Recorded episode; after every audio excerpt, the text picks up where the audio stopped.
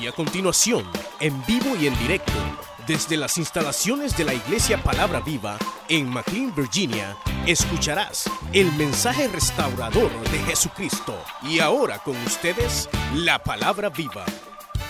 Por tanto, de la manera que habéis recibido al Señor Jesucristo, andad en él. Arraigados y sobreedificados en él, y confirmados en la fe, así como habéis sido enseñados, abundando en acciones de gracia. Mirad que nadie os engañe por medio de filosofías y huecas sutilezas, según las tradiciones de los hombres, conforme a los rudimentos del mundo y no según Cristo. Porque en él habita corporalmente toda la plenitud de la deidad. Y vosotros estáis completos en él, que es la cabeza de todo principado y potestad. Amén. Dejemos hasta ahí, hermano, la lectura. Hagamos una oración al Señor. Padre, te damos gracias porque tú nos permites, Señor, en esta ocasión leer tu palabra. Gracias, Señor, porque la verdad, tu palabra es la que nos alimenta. Tú eres bueno. Y tu palabra nos enseña, Señor, que nosotros vivimos cuando esta palabra llega a nuestro corazón y nos forma, nos ayuda. Ahora, Señor, aquí estamos necesitados de que tú nos edifiques y que esta palabra tú la pongas en cada vida y que hagas con ella la obra que tú quieres hacer en cada corazón. Sin duda, Señor, que tu pueblo viene necesitado y al mismo tiempo viene tu pueblo expectante para saber qué es lo que tú vas a hacer con nosotros. Ayúdanos, Señor, a salir de aquí satisfechos. Bendícenos, háblanos y también, Señor, rogamos que a cada persona tú le des de acuerdo a lo que necesita. Si hay alguien que no te conoce, sálvalo. Al que está caído, levántalo. Al que viene enfermo, sánalo. Al que viene con un problema, tómale la necesidad que trae y bendícele, Señor. Ayúdale, te lo rogamos por Cristo Jesús. Gracias Dios por revelarnos tu gracia. En el nombre de Jesús. Espíritu Santo, dirígenos. Amén. Pueden sentarse, hermanos.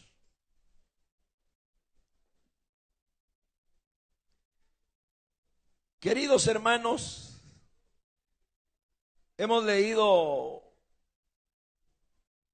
un pasaje que no sé si usted ya lo ha leído alguna vez. Pero corresponde a una de las cartas que escribiera Pablo a una de las iglesias que existían en aquella época.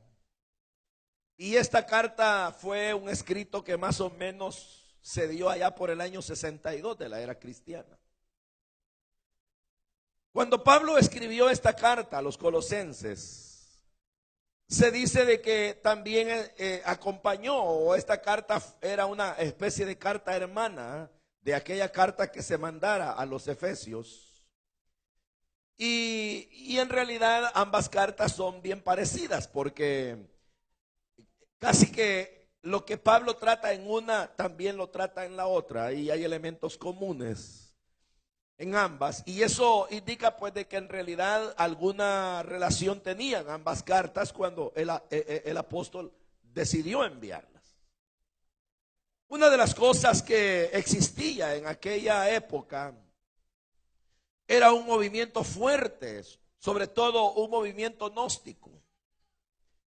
Y ese movimiento gnóstico atacaba la fe cristiana y acompañado con todas las cosas que el gnosticismo puede pensar.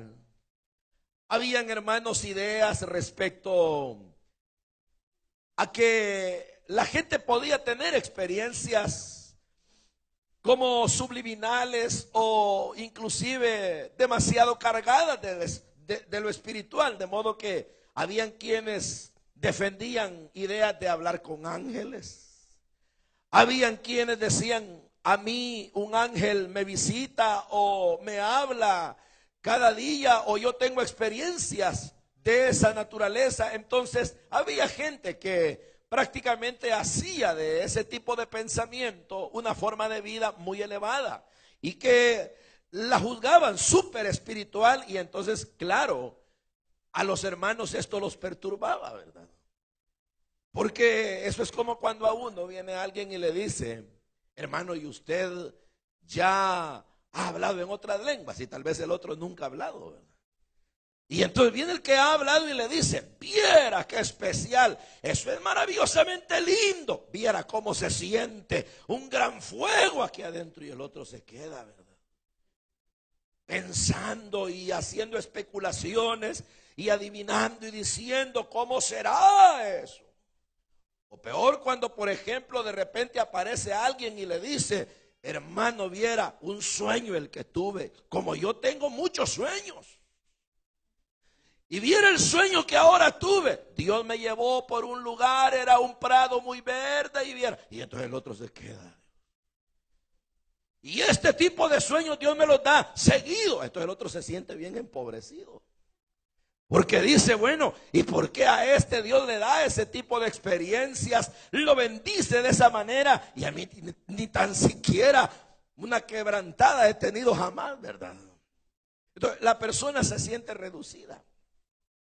O que a uno le vengan a hablar de otro tipo de cosas que Dios me habló, que Dios me hizo sentir, que Dios me dijo. Entonces la gente así es, hermano. Y el que probablemente no ha tenido ese tipo de experiencias, se siente marginado por Dios, se siente como que de verdad no vale, o que a saber en qué otro tipo de evangelio vive, en qué nivel anda, hasta se siente caído de repente. Pero la verdad de las cosas es que esto no es nuevo. Porque en aquel tiempo existía gente de esta índole. Era gente que le gustaba presumir y, por ejemplo, llegaba donde los demás cristianos y sobre todo estos que presumían de grandes experiencias gnósticas porque la gnosis es conocimiento. Entonces decían, fíjate que los ángeles que me han visitado me dijeron tal o cual cosa. Y los hermanos se sentían todos arruinaditos. Entonces viene Pablo y como esas eran las corrientes que se manejaban pero no era solo eso, sino que dentro de toda esa forma de pensamiento, había también, hermano, otro tipo de gente que era bien legalista. Y era legalista y extremista. Por ejemplo, decían, días festivos, no, no los toquen. Lunas nuevas, eso es malo. Y eso se parece a la gente que todo lo que hay en la vida lo adjudica al diablo. ¿Verdad? Gente que dice, por decir algo, em, el ten givens del diablo. Y no saben de dónde viene, ¿verdad?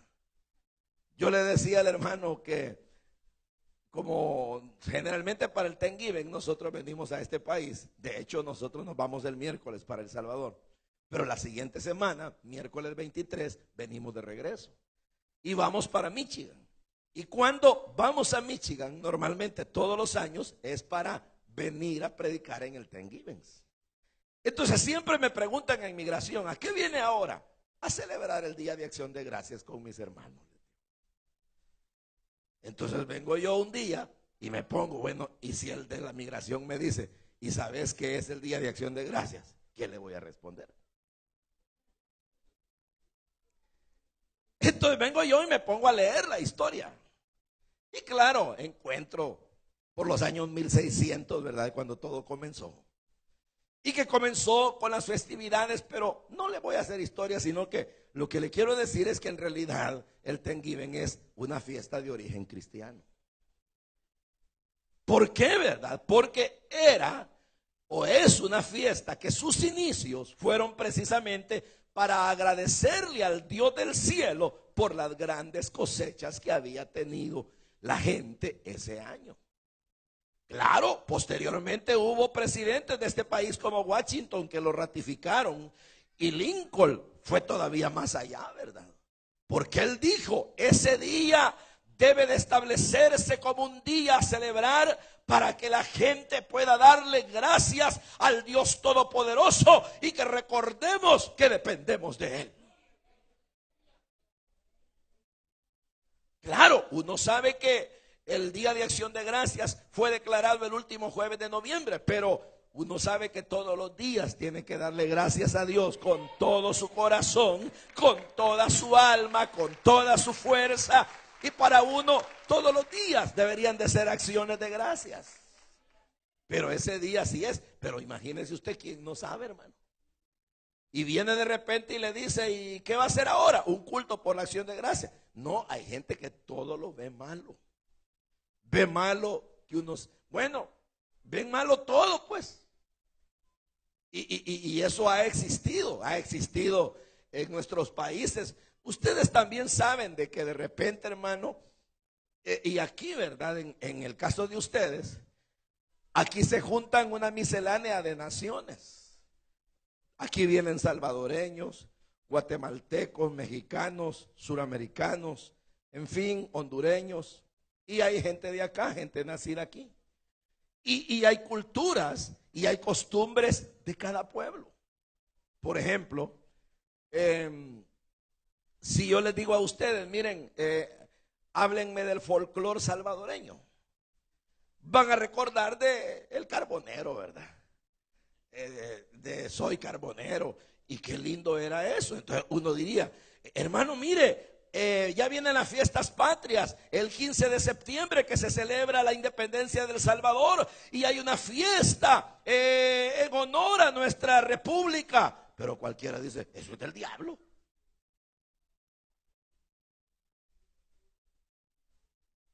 ¿Verdad?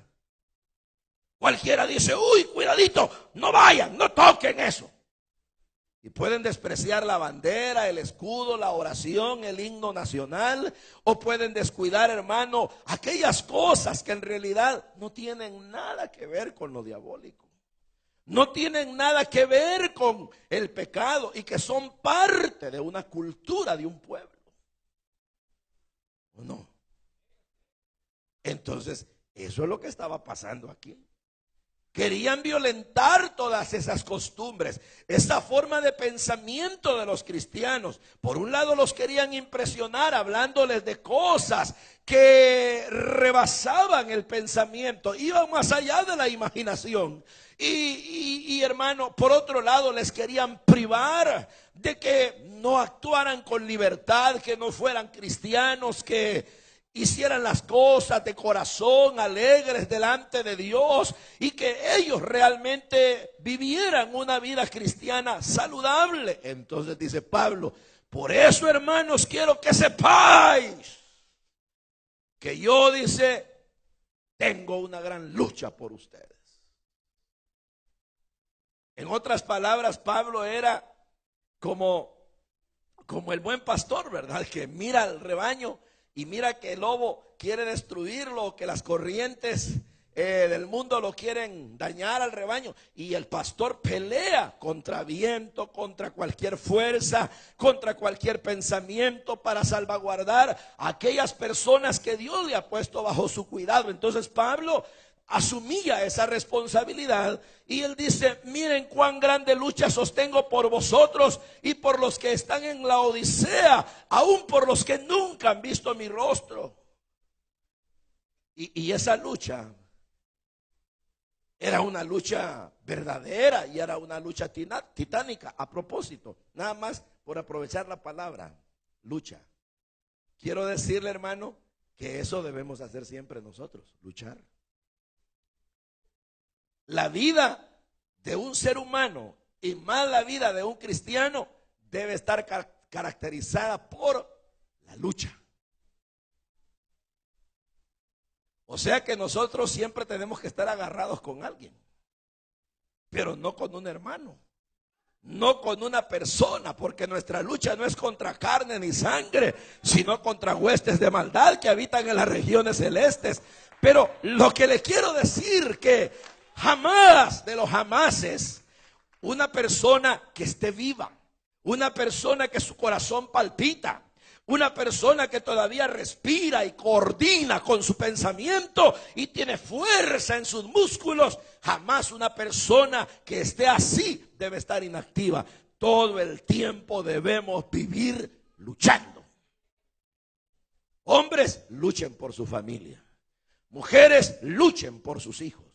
Hijos, luchen por sus padres. Hermanos, luchen por sus hermanos. Niños, luchen por crecer. Jóvenes, luchen por mantenerse sanos. Hombres, luchen porque su familia coma. Hermanos, peleen porque su familia salga adelante y esté protegida. Luchen. Cristianos, luchemos por servirle a Dios.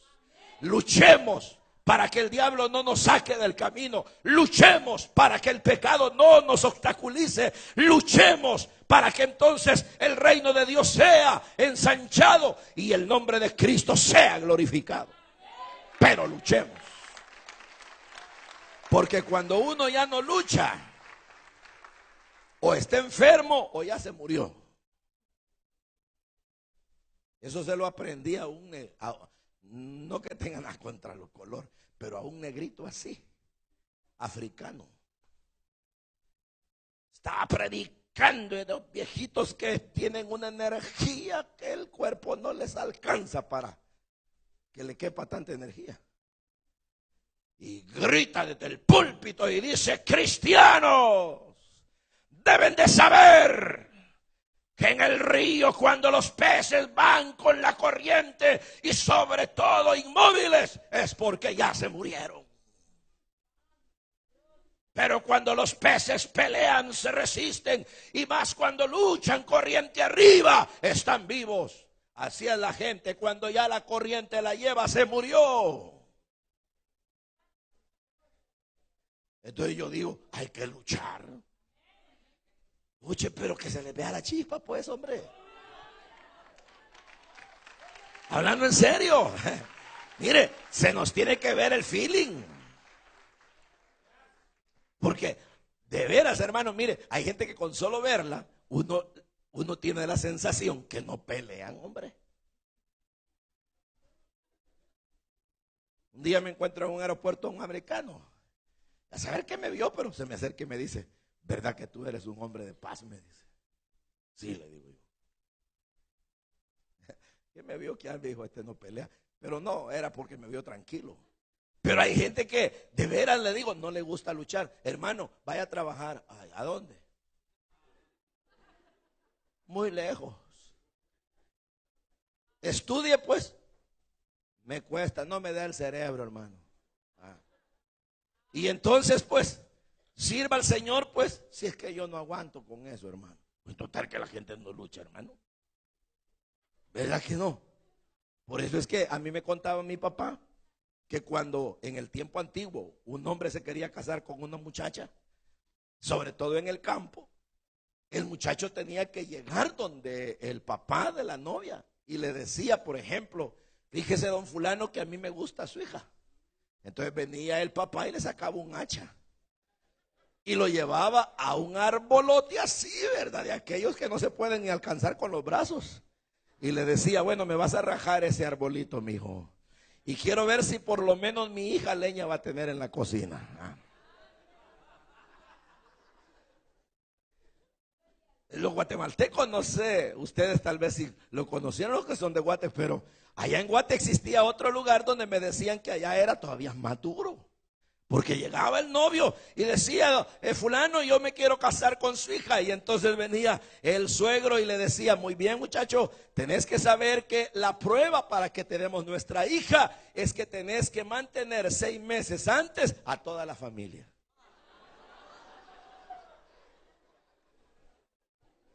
¿Cómo la ven? ¿Ah? Si era capaz de mantener seis meses a la familia de la prometida, es que entonces iba a luchar para darle de comer a la muchacha. ¿Ah? Hoy no, ¿verdad? Hoy no luchan, hoy quieren que los papás se las cuidemos. Ahí la van a dejar embarazada, papá, que te la traigo. Y yo me voy a poner a ver televisión. No, pero digo esto nada más de paso. Hay que luchar. Luchemos, luchemos, luchemos, luchemos. Esa es una virtud luchar. Y luchar es de gente que ha entendido para qué Dios la puso en el mundo. Aquí hay que luchar. Luchemos contra viento y marea, luchemos contra ideas en negativas, luchemos contra vientos contrarios, luchemos contra los problemas, luchemos contra el mundo, luchemos contra el diablo, luchemos con quien haya que luchar, luchemos y ganemos, porque no se trata de luchar y perder, se trata de luchar y ganar. ¿De acuerdo? ¿De acuerdo, hermano? Así es, un día un hermano hicimos unos equipos porque dijeron, ¿por qué no jugamos fútbol? Va, pues, agarre usted. Y agarró unos buenos, ¿verdad? Y solo dejó los malos al otro lado. Y entonces vino alguien y le reclamó, ¿verdad? Y le dijo, mire, le dijo, ¿y usted por qué es tan abusivo? Le dijo. Solo agarró los buenos y ha dejado los que no entienden mucho aquí. Ah, dijo, es porque yo soy de los que si lucho, quiero ganar, dijo. Quiero asegurar que voy a ganar y si me voy con eso voy a perder, dijo. Esto tenía sentido, ¿verdad? Porque la idea es luchar, pero luchar para ganar. Entonces, pero solo era solamente un detalle. Porque la verdad de las cosas es que, dijo él, yo tengo esa lucha. Y la lucha mía, ya se puede imaginar la de Pablo, era en orar, predicar, visitar a las iglesias, eh, hacer una tarea misionera donde él una y otra y otra vez andaba visitando a los hermanos y él decía, lo voy a ir a ver para ver cómo están. Entonces, esas luchas, el escribir, el dar eh, una claridad muy, pero muy definida en las doctrinas y sobre todo en la persona de Cristo, para él era no solamente un punto de honor, sino que era asunto de vida o muerte. Entonces, él dice, yo sostengo esa pelea por ustedes por una razón, para que sean consolados sus corazones, para que estén unidos en amor, con la finalidad de alcanzar todas las riquezas de pleno entendimiento, a fin de conocer el misterio de Dios el Padre y de Cristo, en quien están escondidos todos los tesoros de la sabiduría y del conocimiento. Entonces, uno mira, hermano, por ejemplo, en estas palabras, ¿verdad? Y en otras que uno pudiera citar, de que en realidad Pablo había llegado a comprender que Cristo es lo máximo. Que en el mundo y para una persona, Jesús en realidad no solo es el ser más grande, sino que Cristo se vuelve para cada persona la experiencia más gloriosa que el ser humano puede experimentar. Jesús, hermano, de verdad le digo, más sublime que Jesús, no hay nadie. Más hermoso que Jesús, no hay nadie. Más interesante que Jesús, no hay nadie. Y si uno se pone a decir más poderoso, más amoroso, no hay nadie. Pero Jesús es la experiencia más grande que el ser humano puede tener. Mire, uno puede reír, uno puede llorar, uno puede casarse, uno puede trabajar, uno puede estudiar, uno puede inclusive alcanzar eh, posiciones económicas muy grandes, pero o viajar por el mundo, en fin, puede tener experiencias grandes, pero ninguna experiencia más grande Cristo. Entonces, oigan, para aquellos que andaban, fíjate que vi un ángel. Y los hermanitos se sentían, uy, vio un ángel, dice. Y para los otros que llegaban y decían, hey, no toques eso, ese día es el diablo. Pablo les está diciendo, cuidado. No se dejen impresionar por esos que andan hablando de ángeles o por aquellos que andan prohibiendo cosas. Quiero que sepan que nada hay más grande que Cristo. ¿Ah? Y les dice, ¿qué les dice? Que ustedes conozcan el misterio de Dios el Padre y de Cristo en quien están escondidos todos los tesoros de la sabiduría y del conocimiento. Entonces yo le digo a usted, la sabiduría es grande, hermano. Es grande el conocimiento, sí. Y tiene tesoros, sí. Pero ¿quién los tiene? Cristo. Entonces, lo que Pablo está diciendo, hermanos, la experiencia más notoria, la experiencia más excelsa, la experiencia más maravillosa, bienaventurada, gloriosa, poderosa, incomparable, inigualable, bendita, es que uno conozca a Jesús. Y si uno conoce a Jesús, entonces tiene lo más grande. Ya a uno le podría venir a visitar Miguel, Gabriel y cualquiera de ellos. Y sería lindo verlos. Pero más lindo es saber que tengo a Cristo. Que no hay nadie más grande que Él y que yo he sido redimido por su poder. Que su sangre me ha lavado. Y que ahora Él es mi compañero de todos los días. De conocer a Jesús. No, hombre, si eso eso, hermano, no se puede igualar a nada. Nada lo puede igualar. Nada, nada, absolutamente. Entonces dice él, ahí están escondidos los tesoros de sabiduría y del conocimiento. Y esto lo digo, dijo, para que nadie los ande vacilando a ustedes. ¿Ah? Para que nadie los engañe. Así dice ahí. Para que nadie los engañe y los ande engañando con palabras persuasivas.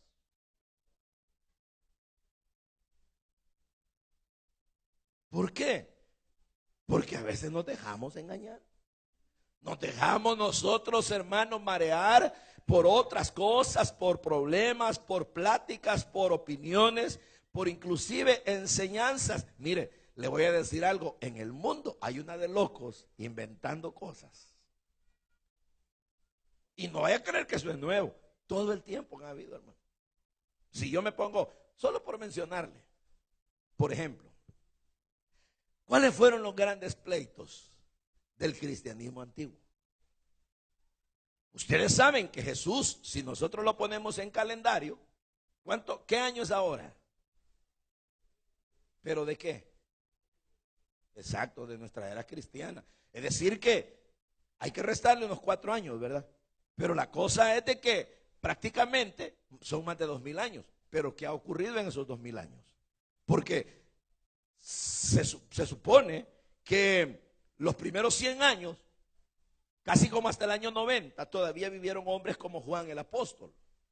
Pero, ¿y después de ellos, quiénes vivieron? Ah, vivieron los sucesores de los apóstoles, a quienes la historia le llama los padres de la iglesia. Pero esto llegó hasta como por los años 200 y algo, vaya. Pero ¿por qué le estoy diciendo esto? Porque en el año 300, para el caso, 300, 325, por ahí así, se pegaron la primera agarrada y a eso le llamaron un concilio. El concilio de Nicea. ¿Por qué? ¿Qué estaban peleando ahí? ¿Por qué fue que hubo necesidad de convocar a los teólogos más grandes de aquella época de todo tipo de pensamiento y llegaron más de 300? Y era tanta la inversión que Constantino dijo, yo voy a pagar hasta el último centavo. ¿Y quién era Constantino? El emperador romano. Pero la pregunta es, ¿qué era lo que había ahí de tanto interés que hasta el mismo emperador mete las manos y todo el mundo convergió ahí para discutir algo? ¿Qué era lo que discutían? ¿Quieren que les diga qué era? Ah. ¿Quieren que les diga qué era? El pleito era si Cristo era Dios o no. Pero eso no paró ahí. Pelean ahí, definen que Cristo es el Señor y que es Dios. Y hasta se establece el credo. Por eso es que ustedes, a, uno como no sabe, hermano, mire si es que a uno lo agarran de títeres los religiosos. Pero cuando a uno le decían, vaya, reza el credo, allá en el catolicismo. Y entonces yo me acuerdo que yo me iba y decía, yo creo en Dios Padre Todopoderoso, Señor de cielo y la tierra. Pero como una gran letanía, una repetición, ¿verdad? Pero ese credo es en realidad el credo que se formó, que contiene la declaración más grande de la realidad de que Dios el Padre es Dios, pero también es Dios el Hijo y el Espíritu Santo. Pero yo le hago una pregunta, ¿de dónde sale? De esos concilios, pero no para ahí la historia. De ahí se siguieron agarrando, después fue por el Espíritu Santo. Y así han venido. Entonces lo que les quiero decir que siempre han habido quienes tratan de proponer ideas contrarias a la Biblia. Y ese era el gran pleito de esos concilios. Y entonces, ¿qué ocurre, verdad? Siempre van a existir. Han habido, bueno, hay un famoso movimiento, el movimiento, eh, el racionalista, por ejemplo, de donde viene eh, un movimiento europeo que eh, genera humanismo, que genera esos movimientos posmodernistas. Pero, ¿cuál es la idea de estos movimientos? ¿Por qué les ponen tanto nombre? Porque parecen recetas de comida, ¿verdad? ¿Y qué son? Son posturas. Por ejemplo, solo por mencionarle algo, no quiero complicarlo. Pero por ejemplo, el racionalismo, ¿qué es? Y ahí lo dice, racionalismo, razonar todo. ¿Y qué significa razonar todo? Que si por ejemplo la Biblia me dice que Jesús caminó sobre el mar, lo voy a razonar a ver si es cierto. Lo voy a meter a un método científico de investigación a ver si es verdad. Y entonces cuando lo meto a un método científico de investigación, eso se llama alta crítica. Y al final es como meter el papel en la alta crítica, la experiencia, y que saco a este lado. Mm, no es verdad. No puede haber caminado sobre el mar. Y entonces, ¿qué termino concluyendo? Que es mentira. Que Jesús no caminó sobre el mar que eso es falso y que por tanto hay que quitarle al Señor lo divino, desmitologizarlo, dice, eh, quitémosle la mitología y pongámosle al Jesús humano. Entonces, ¿qué termina la gente? Perdiendo la fe en el Señor como Dios. Entonces, ¿qué le quiero decir con eso? Que toda la vida han habido locos.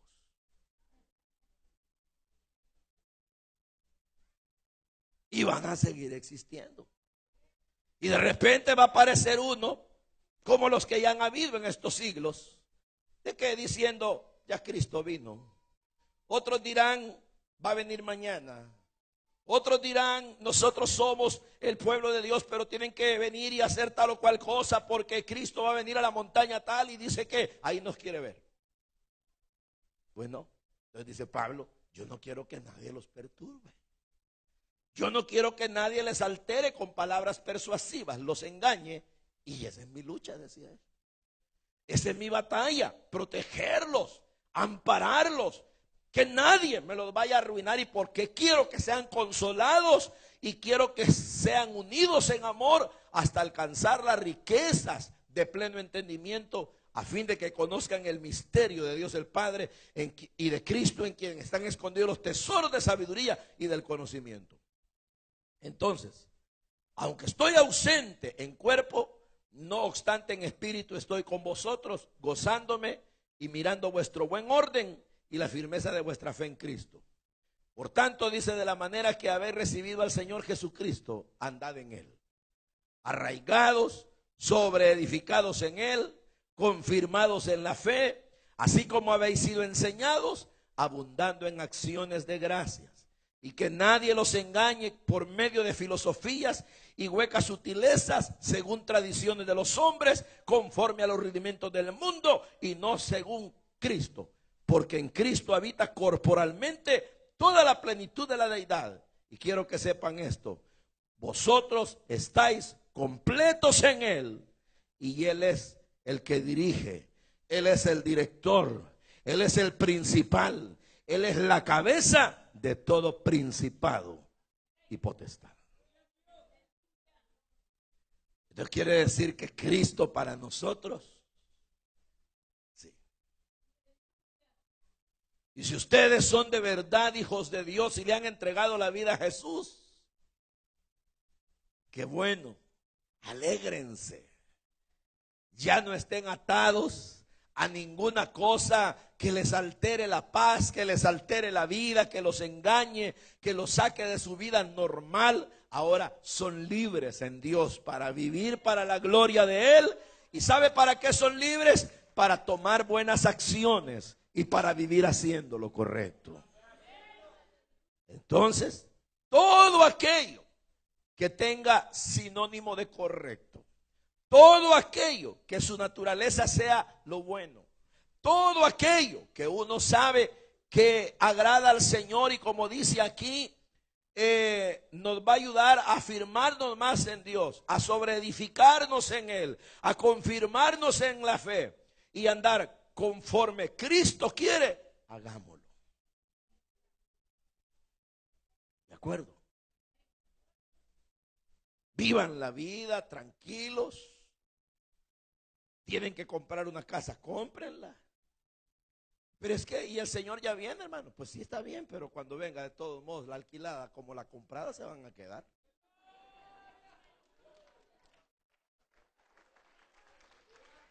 Que estudien los muchachos. Ah, hermano, pero si el Señor ya viene, cierto, hombre, pero mejor que se lo lleve. Habiendo estudiado algo y no que se lo lleve sin haber estudiado nada, ¿verdad? Que hermano, fíjese que yo eh, me quiero casar, pero no sé, ya el Señor va a venir. Casate, hombre. Deja de estarte quemando, mejor casate. Busca una buena mujer que orale a Dios, mirala y si ya la vistes y pedirle a Dios que te abra puertas y llegar y decirle, mira hermana, fíjate que yo Sinceramente te he visto y me pareces una mujer hermosa y yo le pedí a Dios que me diera la fuerza para venir a hablarte y he tomado valor. Te digo, me están temblando las canillas, pero yo aquí agarré fuerza y si yo te soy algo eh, agradable, te pido que acepte mi amistad y que le oremos a Dios para ver en qué termina esto. ¿ah? Así como hombres, pues. ¿O no? Claro. Así actúan las personas, no que uno le gusta al otro y le dice al otro, anda, decirle a la fulana que me gusta. No, no.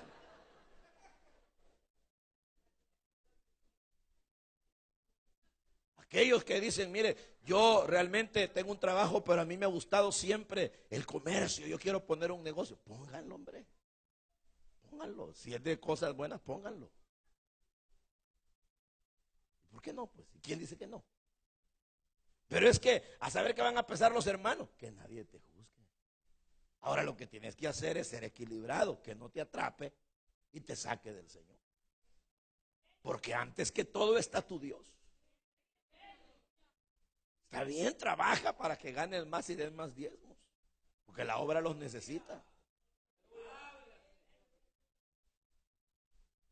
¿O no les gusta esta palabra a ustedes, hermano? Es que es así, es que, mire, es que en Cristo está la vida. Si Cristo no fue que nos salvó y ¡pum! nos tocó con su poder y la sangre nos lavó y nos quedamos eh, como si somos en un mundo raro.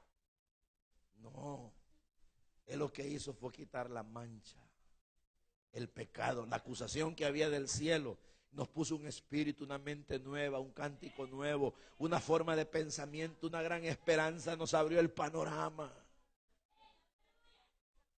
¿Ah? Es el asunto. Ahora, claro, hay cosas que uno tiene que respetar, ¿verdad? Como por ejemplo, a mí, ustedes saben que ah, les hablaba de las costumbres, ¿verdad? Pero en El Salvador se celebra el Día de la Cruz, ¿verdad?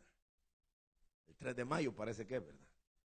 Pero ustedes saben que en los colegios le dicen a los hijos de uno, trae fruta. Porque vamos a celebrar el Día de la Cruz. Entonces mis hijos llegaban y decían, papá, nos han pedido mangos. ¿Para qué es? Al Día de la Cruz, está bien. Ya vengo, a traer una gaja, llévenselos. Papá, ¿y eso es malo? Pues es una costumbre traída de una, del paganismo. Y es mala. La costumbre sí, los mangos no, hijo, los mangos son buenos.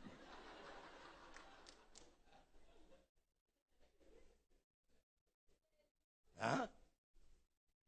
Y entonces venían y me decían mis hijos, papá, y cuando todos pasan en la fila, porque ahí lo ponen a uno, que haga fila y que pase agarrando algo, ¿qué hago yo? Agarrarlo y te lo vas a comer, si no, no te dejan ni uno, papá, le decía yo. Pero y que no, hermano, no, el Señor sabe que eso no vale. Y aún generales grandes como Naamán dijeron, aun cuando yo entre al templo de Rimón, ese ídolo feo que mi rey adora, yo sé que no es nada, pero como yo trabajo para él, cuando me meta ahí, como yo soy el general, él se inclina sobre mí y pone la mano y adora a ese su Dios, yo lo voy a hacer porque soy empleado, pero mi corazón sabe que solo Jehová es el Señor. ¿Ah? ¿O no? Pero entonces usted mire que el Evangelio y Cristo sobre todo es verdadera educación. Entonces los hermanitos en Colosas estaban ahí. A mí me da miedo porque hay unos ángeles por ahí. Y dice fulano que lo vio y yo quisiera. Unos y otros dicen, mira, fíjate que yo quisiera tal cosa, pero esos andan diciendo que ni gustes, ni toques, ni nada. Y Pablo les dice, ese es mi pleito, dijo. Por eso me agarro con cualquiera por ustedes. Por defenderlos, porque se consuelen, porque sepan que están en Cristo, conozcan mejor el misterio de Dios y de Cristo, en quien hay tesoros de sabiduría. Y cuando uno, hermano, sabe todo eso, no, hombre, uno vive, hermano, feliz. Yo como cuando me convertí a Cristo no sabía todo esto. Un día me regalan unos chicharrones y los desprecié. Y me dice mi mamá, hijo, y no te los vas a comer. Es pecado, mamá. Le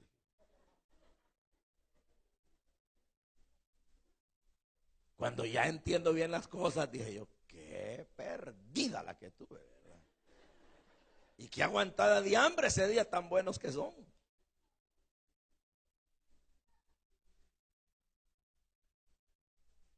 El Evangelio es verdadera libertad.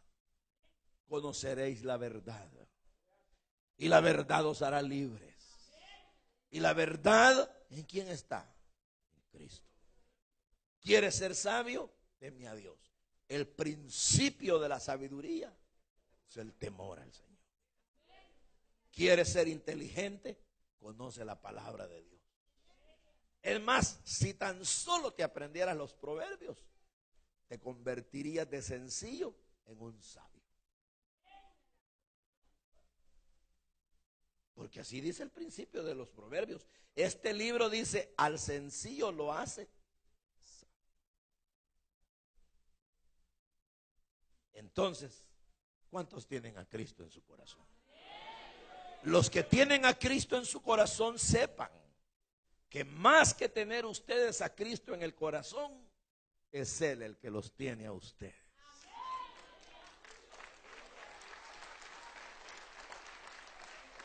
¿Y a dónde están?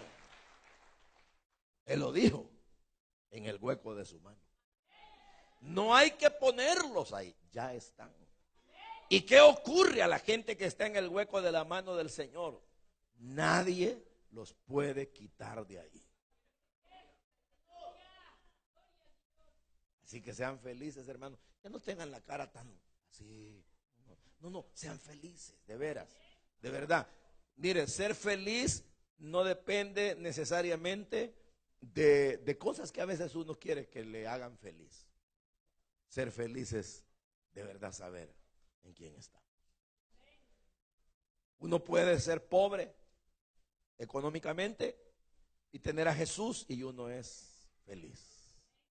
El día, no todos los días son iguales. Hay días en que uno puede comer bien y hay días que come mal. Pero nada de eso nos debe de alterar.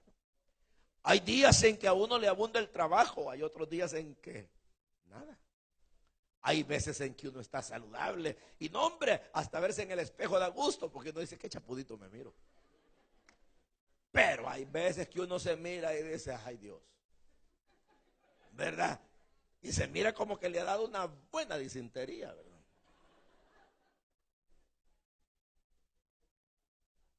¿Sí?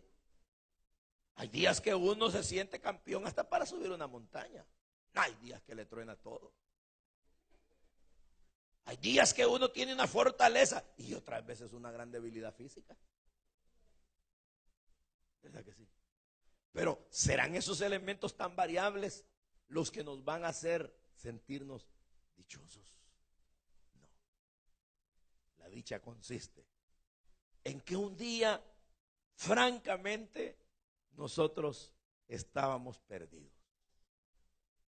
Y alguien tan especial que nadie más grande que Él, ni en el cielo ni en la tierra. Por supuesto, Él es igual al Padre, es igual al Espíritu Santo. Pero dice Filipenses, tiene un nombre que sobre todo nombre.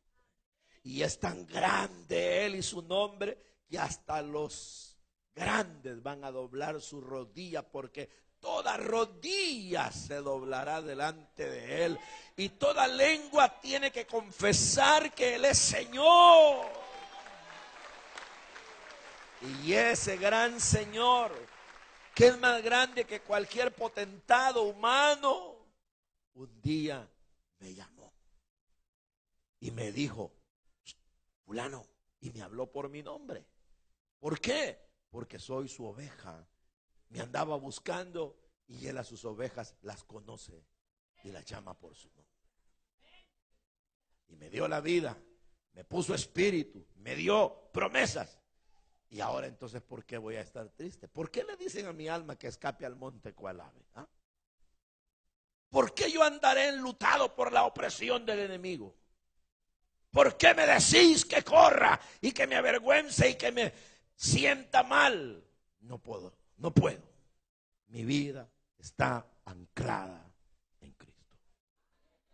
Y Cristo, como dice ahí, es la cabeza de todo. Y oiga esta palabra con la cual termino. Y vosotros en Él. ¿Qué dice? Estáis completos. ¿Ah? ¿Quieren añadir algo más? Tampoco yo. Allí dice, estamos en Él completos. ¿Y qué es estar completo? Completo. No hay nada exacto. No nos falta. Estamos completos. No hay nada que esté faltando. No hay nada que no haya todo está. Entonces, conclusión. Pero con todo voy a vivir arruinado. No, no, no, no. No, entonces me gozaré. Me gozaré en el Señor.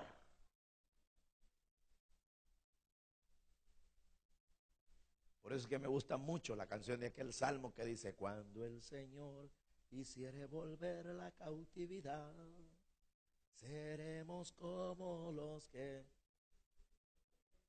¿Qué dice? Mi boca llenará de risa. No, es que hay motivos para estar felices, hermanos. Por el amor de Dios, que ni el frío nos quite la alegría. En medio de la tembladera de dientes, si usted quiere se titiritar, pero felices, no temerosos del día de mañana, porque de todos modos el día de mañana no es ni de nosotros, es de Él y si Él quiere, lo vivimos y si Él no quiere, no lo vivimos. Entonces dijo Él, basta ya, echen toda ansiedad sobre mí y digan y sepan que todo día, cada día tiene su propio trabajo. propia afán.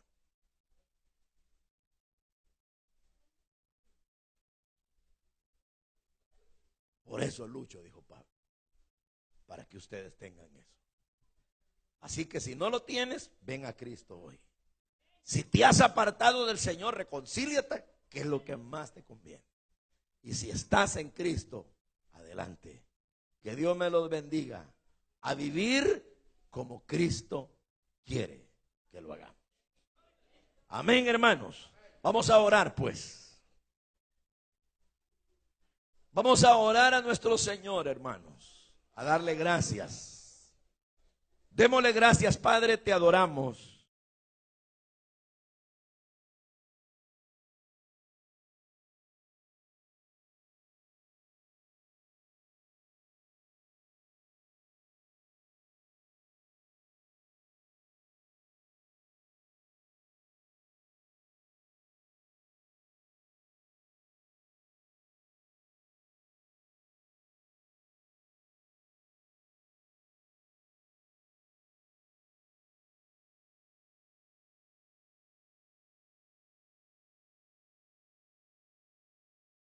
Señor, te alabamos. Mira a este pueblo.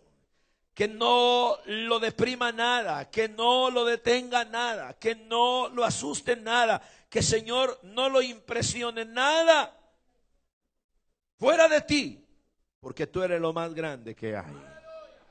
que no vivan atados a veces a temores humanos, a críticas, cuando si lo que hacen no te es ofensivo a ti, cuando si lo que hacen es grato delante de tus ojos. Señor, estar con su familia, jugar con ellos, ir a un parque, poder eh, disfrutar de la vida, tomarse un día de descanso, ir a comer a algún lugar, sentarse con sus hijos a conversar. Ayúdales a que disfruten la vida. Y que cuando alguien quizá levante el dedo para señalarlos, que ellos solamente utilicen esto para evaluar lo que están haciendo. Y si lo que están haciendo es grato ante ti, que se sientan contentos y sigan adelante. Que nadie, Señor, los juzgue. Que nadie, Dios mío, los perturbe con palabras persuasivas. Ni en crítica, ni en falsas enseñanzas. Cuídalos, porque tú eres el que tiene el tesoro del conocimiento y en ti estamos completos. ¿Hay alguien que quiere darle la vida a Jesús esta noche o esta tarde? Que nunca le ha dado la vida a Cristo. Pero ahora quiere decirle, Señor, qué lindo es eso realmente. Yo, yo quiero ser cristiano. ¿Hay alguien que quiere darle la vida a Jesús? Que quiere que el Señor le perdone sus pecados. Yo le pido que me lo indique solo levantando la mano. Yo quiero orar por usted. ¿Hay alguien? Puede quedarse ahí donde está, no tenga pena. Solo quiero que usted me diga, mire pastor, yo quiero que ore por mí porque yo quiero que Jesús me perdone. ¿Hay alguien? ¿Hay alguien que quiere decirle eso al Señor? Entre los hombres, entre las mujeres, ¿habrá alguna? Una joven, una señorita, eh, una ama de casa. ¿Quién quiere entregarle la vida a Jesús? ¿Quién quiere reconciliarse que necesita ponerse a cuentas con el Señor? Levante la mano. ¿Habrá alguien?